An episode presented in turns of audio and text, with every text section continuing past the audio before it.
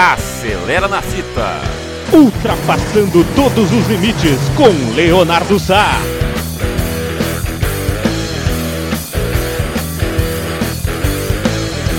Acelera coração. Aqui na Web Rádio Nós na Fita.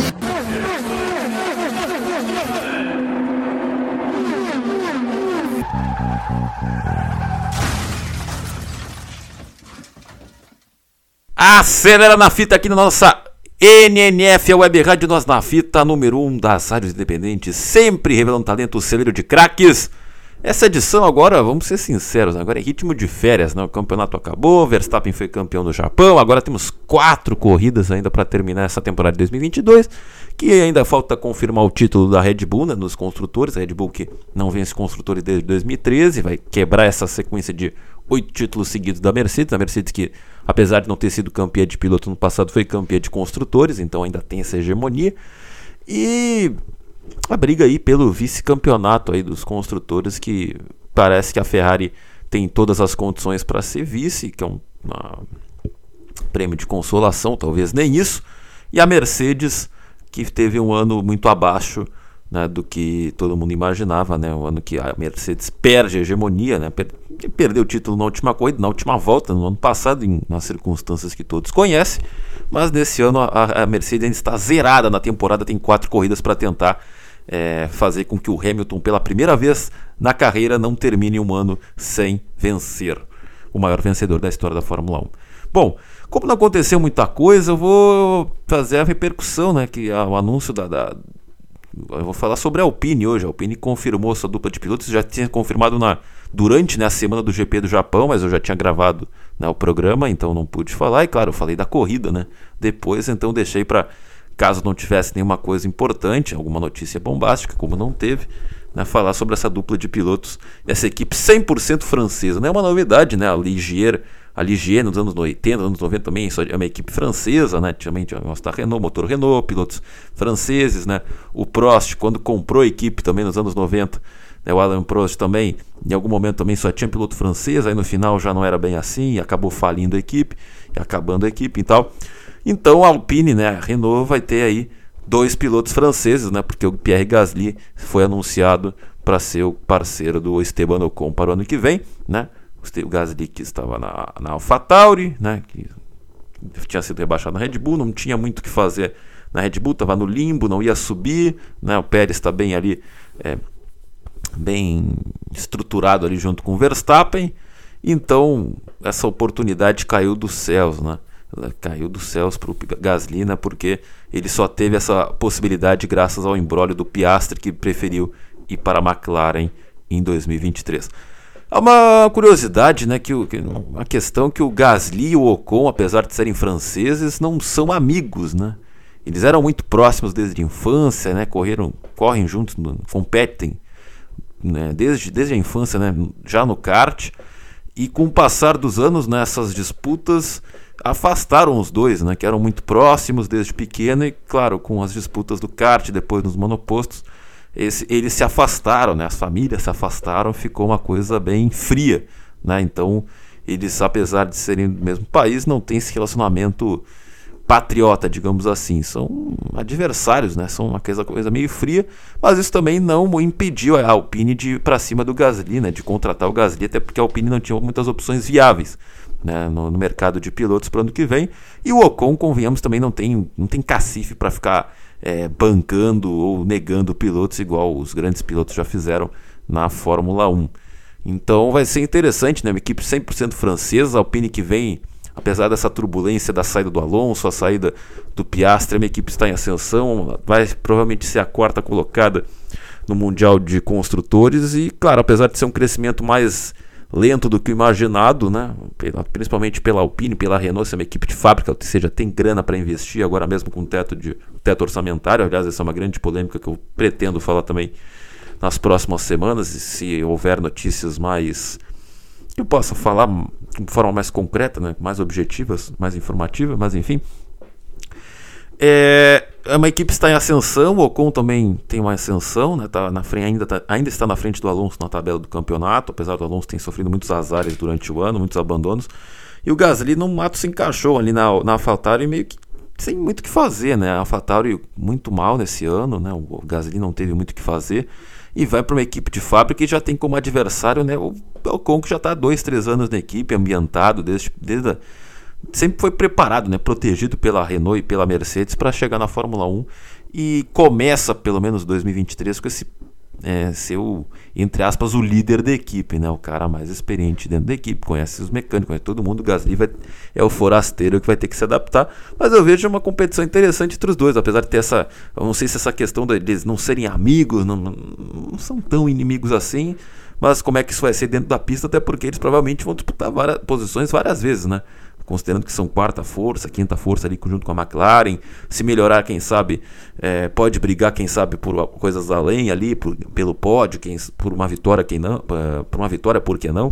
Então vai ser uma situação é, interessante ver essa dupla é, de jovens pilotos, né? Pro, o Ocon assumindo já uma situação onde ele vai ter que aumentar a responsabilidade, porque o Ocon né, agora como companheiro do Alonso, a obrigação é do Alonso, mesmo Alonso com 40 anos e 2, 3 anos fora da Fórmula 1, é, perder para o Alonso não é um demérito. Agora ele, tendo um novato na equipe, né, como Gasly, um cara que ele não se dá bem, é uma pressão pro Ocon e também para o próprio Gasly, porque o Gasly recebe essa grande chance da carreira, caiu do céu graças ao Piastre, né, e vai ter que derrotar o Ocon, ou ser competitivo, né? Porque no primeiro ano geralmente as coisas são mais difíceis por não ter muitos testes, né? A questão da adaptação a uma nova equipe, é o jeito de, de correr.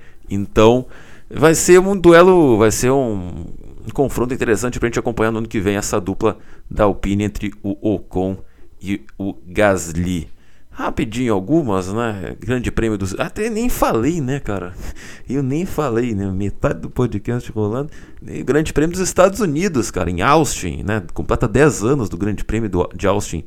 Uh, grande, do Circuito das Américas de Austin na Fórmula 1, né? O circuito que foi teve sua primeira edição em 2012, naquela né? briga do Vettel com Alonso. O Hamilton fez, venceu aquela corrida, né? Foi a última vitória do Hamilton pela McLaren. Né? e depois a decisão do título foi no Brasil. Então há 10 anos que o, o Circuito das Américas em Austin, no Texas, está na Fórmula 1 e por falar nisso, né, o Gunther Steiner, o chefão da Haas, equipe americana, disse que três corridas nos Estados Unidos não é o suficiente, que dá para fazer mais. Mas aí vai virar o quê? Calendário só nos Estados Unidos? Vai virar uma Fórmula Indy, só corre nos Estados Unidos? Tudo bem, Estados Unidos está trazendo agora grande público, né? A questão da Netflix também, transforma essa questão da Liberty, transformar tudo num espetáculo, no show, né? Por ser americano, então tá americanizando a Fórmula 1, entre aspas, digamos assim. Também ajuda, mas, pô, o calendário é mundial, né, cara? Tem que botar outras pistas, tudo bem que é importante. Claro que o mais fundamental para o negócio tem que ter dinheiro, tem que dar lucro, mas existem outros lugares que dão dinheiro para a Fórmula 1, que também são tradicionais, além dos Estados Unidos, né? Então, o Grande Prêmio de Austin, Circuito das Américas, que é, foi construído para pegar a lacuna do, de Indianápolis. Né? Indianápolis ficou inviável depois daquele escândalo das, da corrida dos seis carros em 2005, né? ficou até 2007, quando terminou o contrato, inclusive foi, foi a segunda vitória do Hamilton na carreira. Né? Foi aquela briga que ele teve com o Alonso, ali segurou o Alonso na dobradinha ali com a McLaren. E aí depois a Fórmula 1 ficou cinco anos sem ir para os Estados Unidos até que chegou o, o Circuito das Américas, né? o Circuit of uh, The Americas, né, o COTA que eles chamam né, na, na, na, sigla, e agora a Fórmula 1 em 2023 vai ter três corridas na terra do Tio Sam, e em virtude de ser uma corrida nos Estados Unidos, os horários, os horários são completamente diferentes, até porque a, Fórmula 1 transforma a Austin num grande festival, vai ter muito, vão ter shows, então o treino vai ser tarde, a corrida vai ser tarde, né? Para o horário, horário brasileiro, né? nosso horário também é horário diferente. Né? Por exemplo, os treinos livres vão ser sexta-feira às 4 da tarde às 7 da noite. Ou seja, o cara chega lá, do, do vai para o happy hour e assiste Fórmula 1. Né?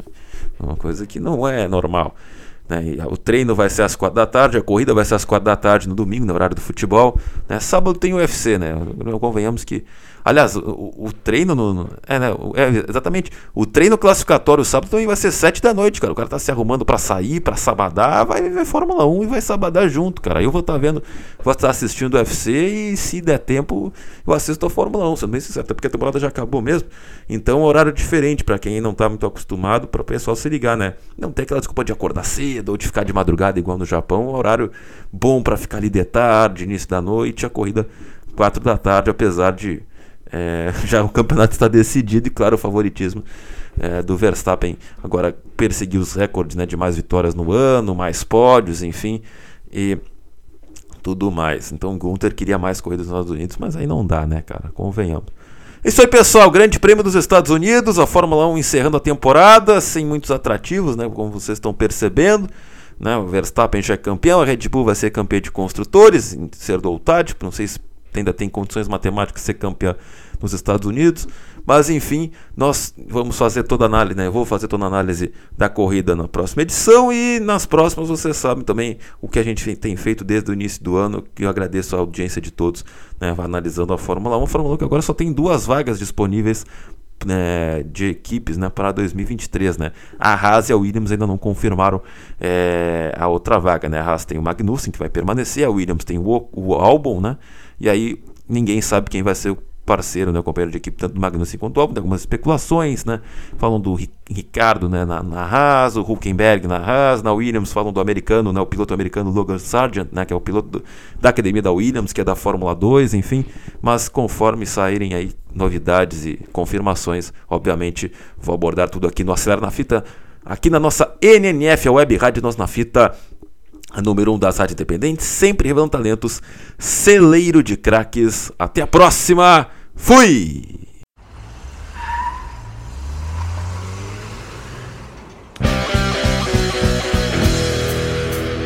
Acelera na fita! Ultrapassando todos os limites com Leonardo Sá.